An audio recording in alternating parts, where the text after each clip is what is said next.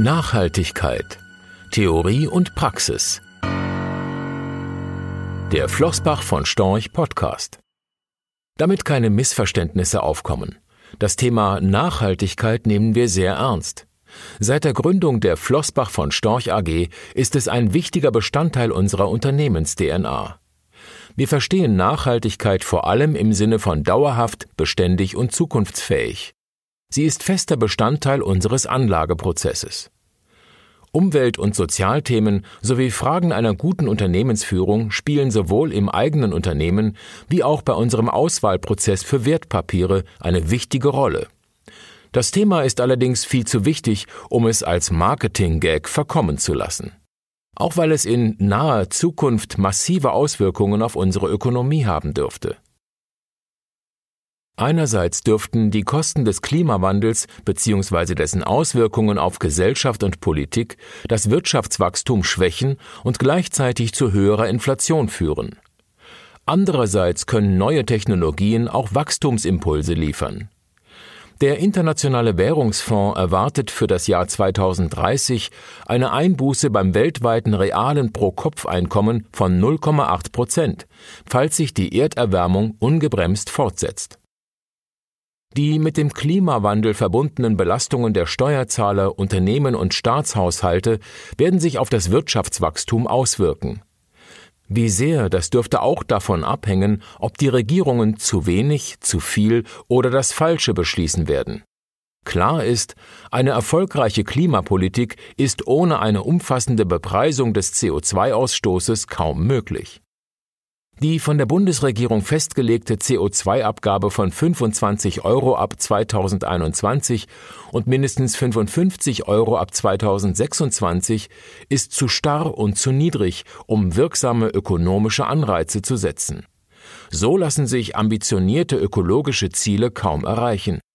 Andererseits bergen deutlich höhere Preise für Auto, Heizung oder Flüge aber die Gefahr, dass die Wähler auf die Barrikaden steigen.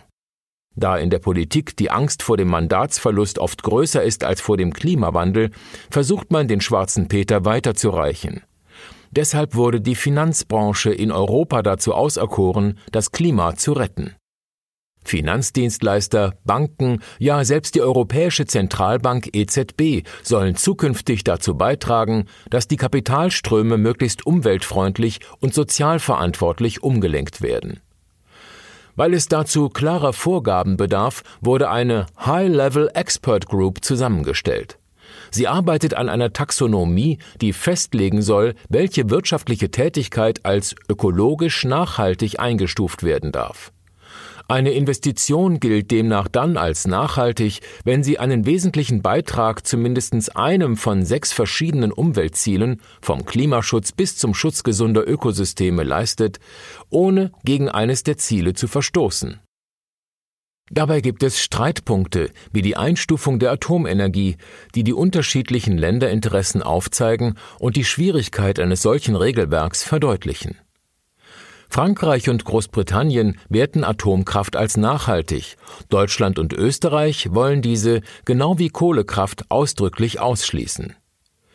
Die von der EU-Kommission eingerichtete Technical Expert Group on Sustainable Finance TEG hat nach dem Do No Significant Harm Prinzip die Technologie einem ersten Test unterzogen und im März 2020 vorerst den Ausschluss empfohlen im gleichen Atemzug aber auch zu tiefer gehenden Untersuchungen durch Experten mit fundiertem Fachwissen geraten.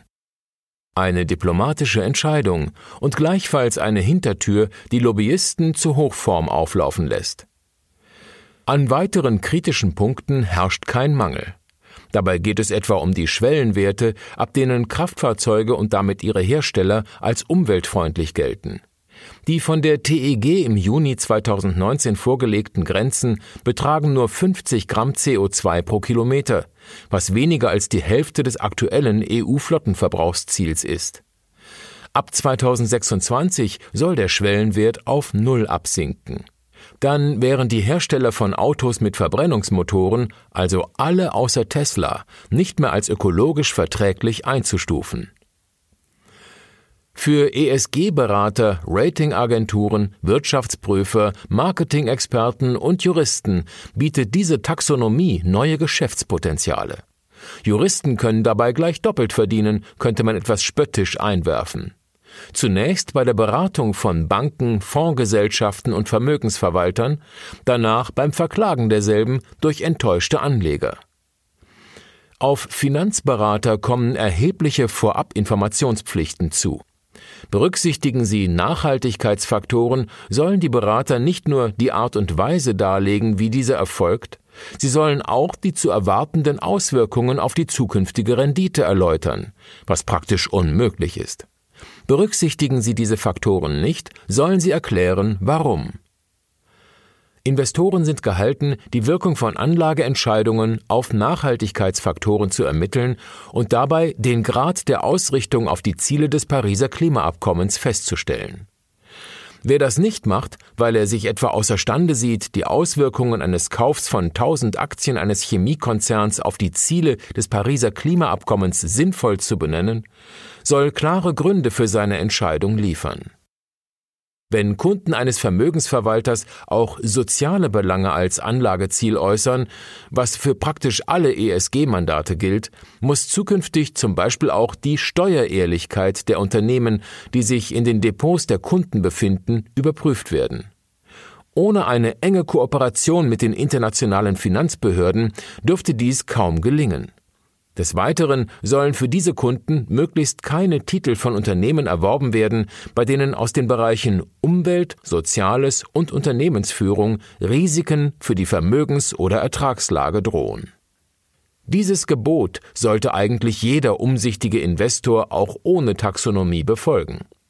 Es würde aber auch dazu führen, dass Aktien oder Anleihen europäischer Banken angesichts immer wiederkehrender Schadensersatzklagen grundsätzlich ausgeschlossen sind und es würden Institutionen getroffen, die ihrerseits mit ESG-Produkten Anlegergelder einsammeln möchten. Um das Dilemma der Taxonomie zu verdeutlichen, drängt sich ein Vergleich mit der Kunst auf. Die Taxonomie versucht nicht nur gute von schlechter Kunst zu trennen, sondern Künstler durch Malen nach Zahlen zur Schaffung schöner Gemälde anzuleiten. Erfolgreiche Geldanlage ist zwar keine bildende Kunst, aber eben auch keine präzise Wissenschaft wie die Physik. Deshalb ist es ein Irrtum zu glauben, es gäbe eine allgemeingültige Bauanleitung, die von der Anlagestrategie bis zur Einzeltitelauswahl alles genau messen und regeln kann. Gäbe es diese, könnte man ja auch im Sinne des Anlegerschutzes vorschreiben, dass Banken nur noch Aktien empfehlen dürfen, die garantiert steigen, oder dass die Politik nur noch gute Gesetze erlassen darf. Da praktisch kein Vermögensverwalter die geforderte Nachhaltigkeitsprüfung für alle Unternehmen in seinen Portfolios sinnvoll leisten kann, schlägt die Stunde spezialisierter ESG-Ratingagenturen. Sie sollen die Detailarbeit übernehmen und die Welt mit feinem Federstrich in Gut und Böse trennen. Was bei gut messbaren Größen wie dem CO2-Ausstoß vergleichsweise einfach ist, ist bei anderen, oft schwammigen Faktoren nahezu unmöglich. Deshalb ist die feine Feder oft ein breiter Pinsel, der zudem von verschiedenen Malern noch unterschiedlich angesetzt wird. Unser Kollege Kai Lehmann aus dem Flossbach von Storch Research Institute hat bereits 2019 die Methodik von ESG-Ratings und die Arbeit von ESG-Ratingagenturen untersucht und die Ergebnisse in einer Studie mit dem Titel Nachhaltig? Ja, nein, vielleicht zusammengefasst. Die Ergebnisse ESG-Ratings verletzen wissenschaftliche Gütekriterien für Messverfahren. Umfangreiche Nachhaltigkeitsberichte führen ungeachtet ihres Inhalts zu einer besseren Bewertung, was Großkonzerne mit entsprechenden Stabsabteilungen bevorzugt. Das gleiche Unternehmen wird von verschiedenen Ratingagenturen nicht selten völlig unterschiedlich bewertet. Diese Uneinigkeit ist die logische Konsequenz eines fehlenden gemeinsamen Nachhaltigkeitsverständnisses und verdeutlicht, dass es unmöglich ist, qualitative Faktoren objektiv zu quantifizieren. Der US-Investor Warren Buffett hat in den vergangenen Jahren über ein zu seiner Holding Berkshire Hathaway gehörendes Unternehmen rund 30 Milliarden US-Dollar in Windenergieanlagen im US-Staat Iowa investiert. Als sein Motiv formulierte er betont pointiert, Iowa in das Saudi-Arabien des Windes verwandeln zu wollen. Doch statt dies als großen Beitrag Berkshire Hathaways zur Bekämpfung des Klimawandels zu proklamieren, um damit möglichst gute ESG-Ratings zu erhaschen, fügte er nüchtern hinzu We wouldn't do it without the production tax credit we get. Freie Übersetzung Wir würden es ohne die Steuervorteile nicht tun.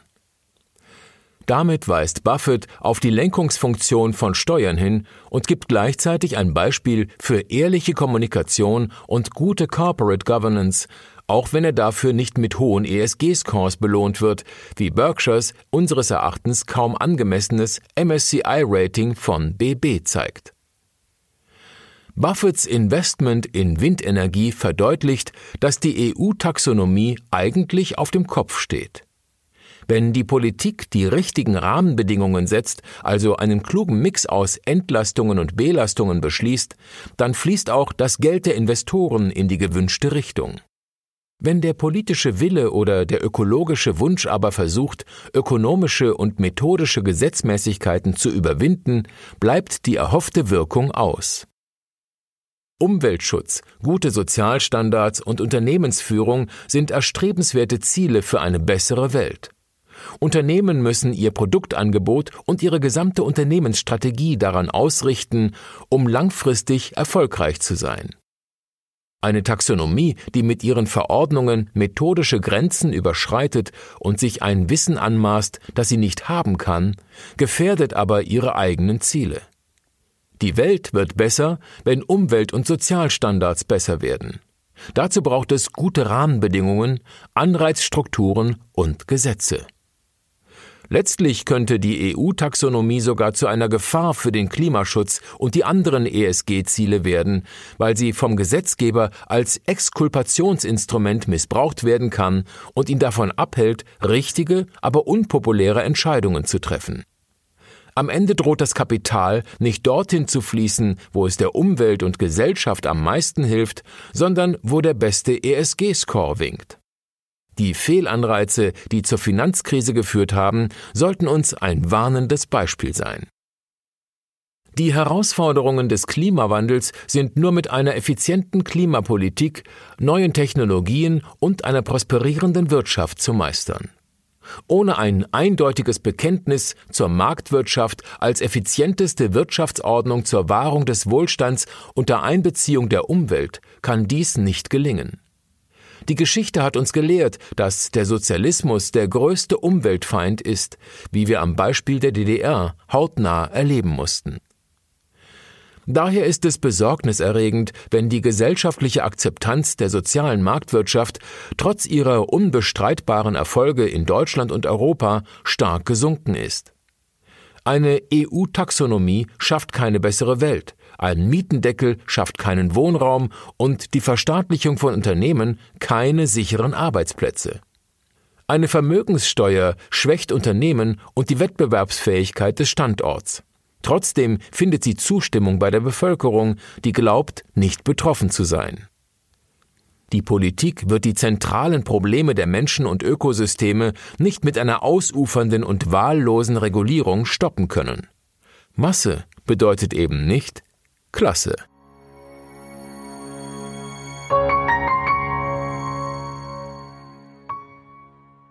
Rechtlicher Hinweis diese Publikation dient unter anderem als Werbemitteilung.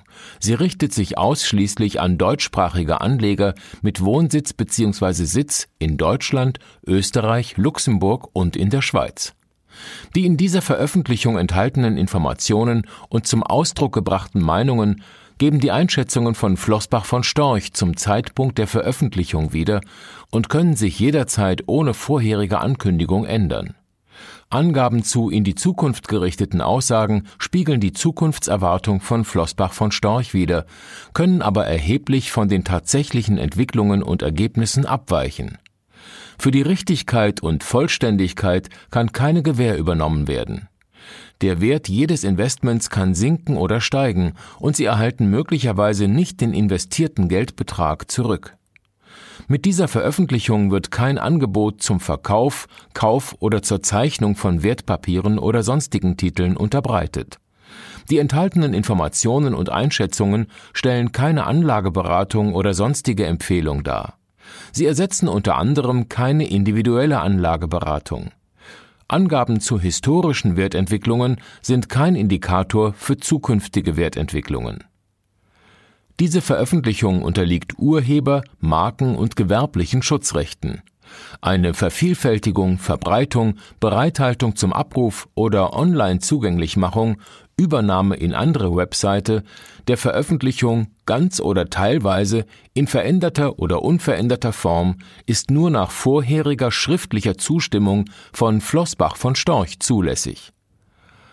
Ein umfangreiches Glossar zu Themen und Begriffen finden Sie auf www.flossbachvonstorch.com slash glossar slash.